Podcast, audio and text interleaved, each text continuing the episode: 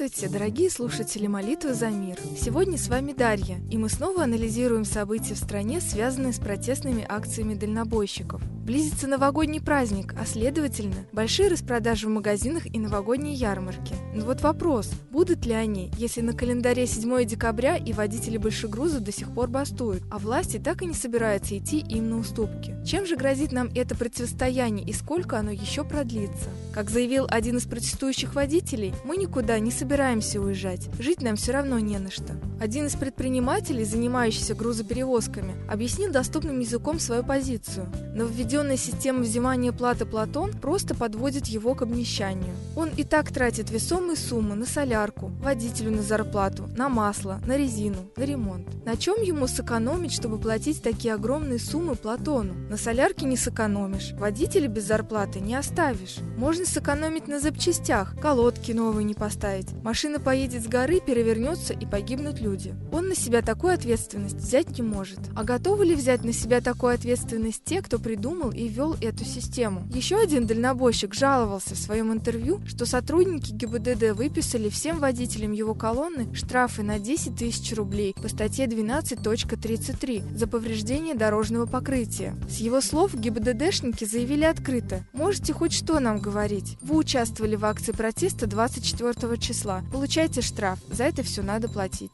А телеканал «Дождь» тем временем заявил, что выступающие против системы сбора платежей за проезд по федеральным трассам Платон дальнобойщики выбрали лидеров двух протестных лагерей, расположившихся в Московской области. Два лагеря активистов – Химкинский, который находится на парковке возле ТРЦ «Мегахимки», и Каширский, неподалеку от Люберец, возглавили водители Андрей Бажутин и Алексей Ульянов. На заседании Совета водителей на Каширском шоссе в 100 километрах от Москвы присутствовали представители представители 44 регионов Российской Федерации. Но из-за большого количества делегатов согласовать дальнейшие акции протеста и план действий не удалось. К тому же у водителей просто нет опыта протестных действий.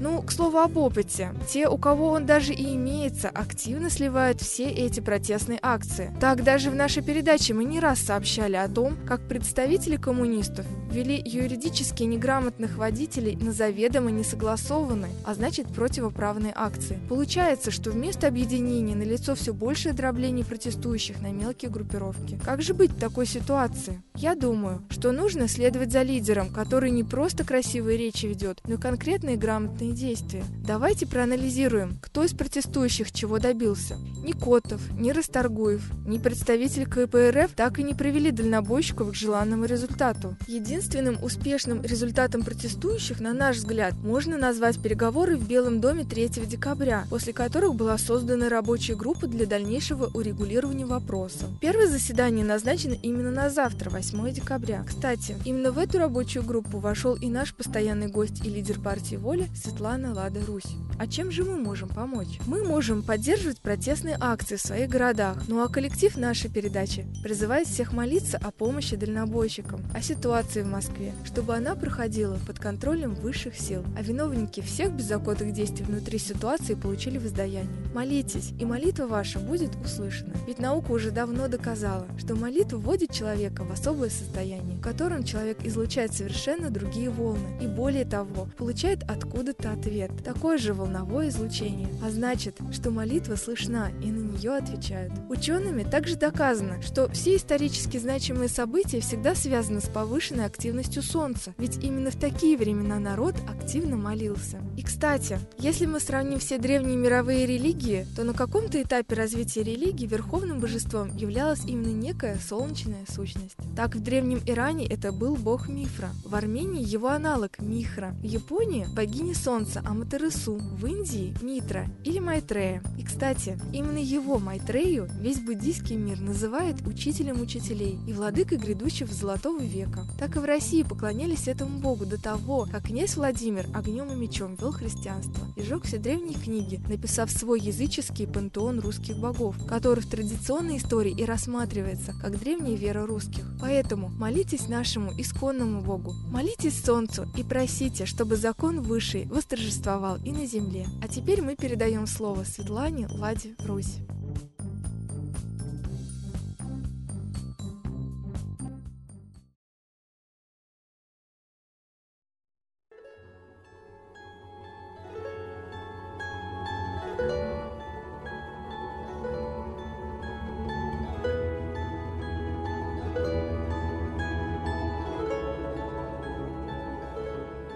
Уважаемые граждане России, вчера всю страну потрясло известие. В Кремле побывала Памела Андерсон. Показали по первым каналам, как встречает ее с ласковой, восхищенной улыбочкой, эйфорично мужской такой Иванов. И она надеется, что в следующий раз ее примет Путин. Немножко с иронией, правда, диктор сказал, что теперь российские животные приобрели настоящую защиту в лице этой барышни. Но давайте говорить серьезно. Граждан страны отвлекает вот такими клубничками, такой абсолютно скандальной личностью, которая ввела в моду силиконовые груди, что вообще небезопасно для здоровья. Обнаженные сессии для плейбоя стали модными для всех уважающих себя известных девиц, тоже с ее подачи. И вот э, домашние видео в обнаженном виде тоже стали модными и якобы случайно стали попадать в сеть каждый раз, когда та или иная звезда начинает немножечко тускнеть. Все это очень скандально, все это очень клубнично и, значит, щекотливо некрасиво. И сама-то она не является ни в моральном, ни в этическом, ни в физическом смысле красавицей. Почему привлекает внимание к Памеле Андерсон? Надо же куда-то привлечь внимание. Вот когда принимали закон о ВТО, который поработил нас абсолютно, которым мы подарили всю свою страну, иностранцам мы стали окончательно колонией. Вот тогда все внимание не к ВТО привлекали граждан, что их собственность которая по праву рождения им принадлежит, у них отбирается. Нет, привлекали внимание к скандалу с Пусирай. Защищали их, обвиняли их, все что угодно, но смотрите на Пусирайт, не на ваше достояние, не на вашу родину. Здесь то же самое. Бастуют дальнобои, СМИ молчат упорно, а если и начали говорить о них, то только с точки зрения провластной, как нужно, чтобы власть подала населению эту историю. А ведь, в принципе, разрушается наша страна еще глубже. Каждым шагом, каждым законом, каждым огромным каким-то поворотом в экономике разрушается, разрушается, разрушается страна. Об управлении речь не идет. Речь идет о разрушении, о ликвидации. Дальнобойщики говорят, мы разоряемся, мы ликвидируемся как бизнес, малый и средний бизнес перевозок.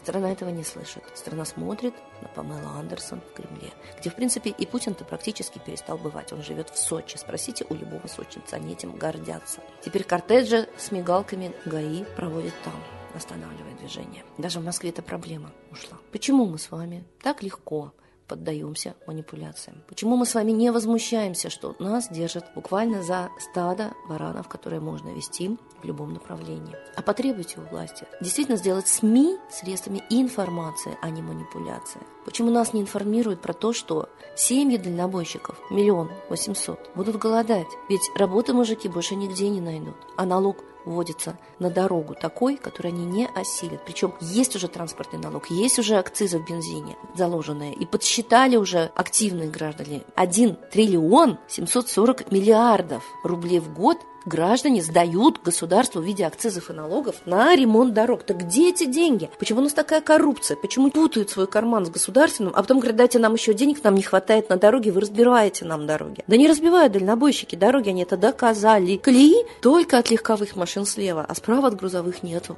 Они разной ширины. Это можно увидеть, кто портит дороги. Ничего слышать не хотят. Говорят, а вот мы боремся таким образом с теневыми перевозками. Во-первых, они не борются таким образом с теневыми перевозками. А во-вторых, Почему они не борются с собственной коррупцией? Это гораздо больше забирает народные средства. Давайте начнем с себя. Мы должны бороться за свои гражданские права. Ни одна страна мира не допустила бы такого грабительского отношения к народу, народ бы вышел на улицу. А мы не выходим, потому что не знаем.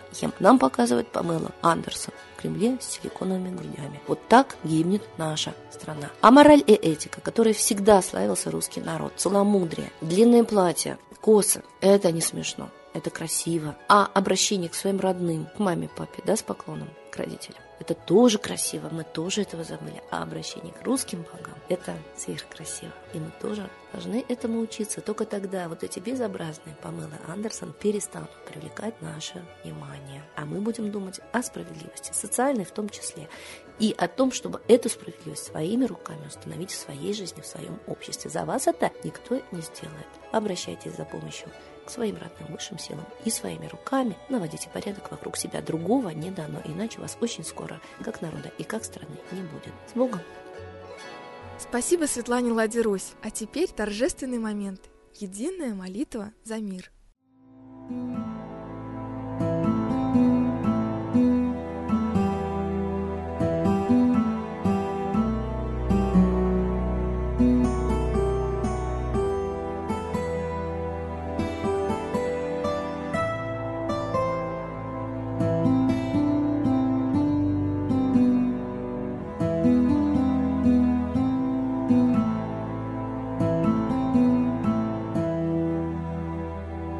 Дух смерти и зла над Россией клубится, И заговор тьмы над народом глумится. Поссорить с соседом, живущим в стране, А НАТО, Китай, приготовить к войне. Желтые люди на землях Востока Ждут лишь сигнала сразиться жестоко. Землю России считают своей, Рвутся в просторы российских полей. Предсказано солнце в российской судьбе, но сможем его отстоять лишь в борьбе. И вера, и сила в пути нам нужна. Не будет могилы, воспрянет страна. Поднимемся гордо, всем скажем о свете и вымолим век золотой на планете. Молим русского Бога. Прости наш народ. Дай нам к счастью дорогу. Прости наш народ. Ра, сожги наши страхи. Прости наш народ. Мы в последней рубахе. Прости наш народ. Молим солнце вернуться. Спаси наш народ. Чтобы от страха не гнуться. Спаси наш народ. Митра, Ра, Майтрея. Спаси наш народ. Нечисть нас не жалеет. Спаси наш народ. Русские люди, вперед, за богами. Слух повторяйте вместе за нами. Если молитва уйдет в небеса, снова начнутся у нас чудеса. Честно и смело скажи свое слово. Русские боги помочь нам готовы. Хочу, чтоб нынче на Руси славление солнцу началось, чтобы светило в нас прожгло и ум, и душу всю насквозь, и чтоб сгорели в душах в прах и ложь, и алчность, и вся лень, и в наших солнечных сердцах зажегся новый Божий день. Я знаю, солнце помнит нас, и солнце Митры взгляда ждет от тех, в ком лучик не угас, кто не забыл про небосвод, кто скажет Митре, я с тобой, я вспомнил предков высший дух с Майтреей связаны судьбой, и славить солнце станем слух.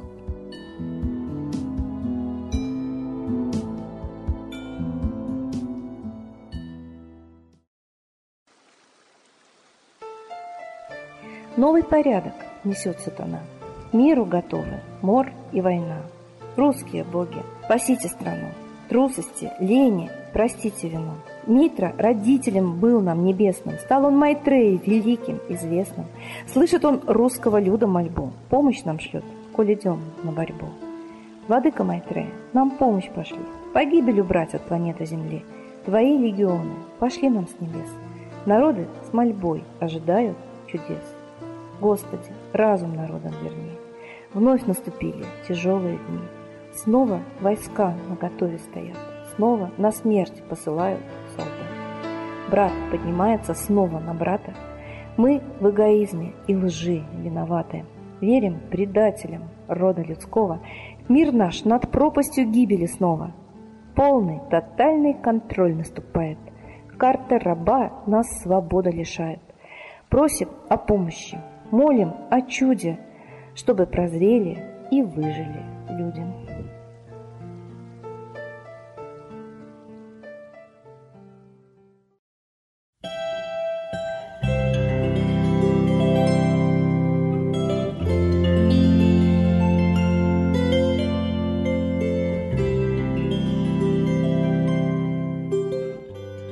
Спасибо всем, кто молился за мир вместе с нами, а мы ждем вас на следующей трансляции.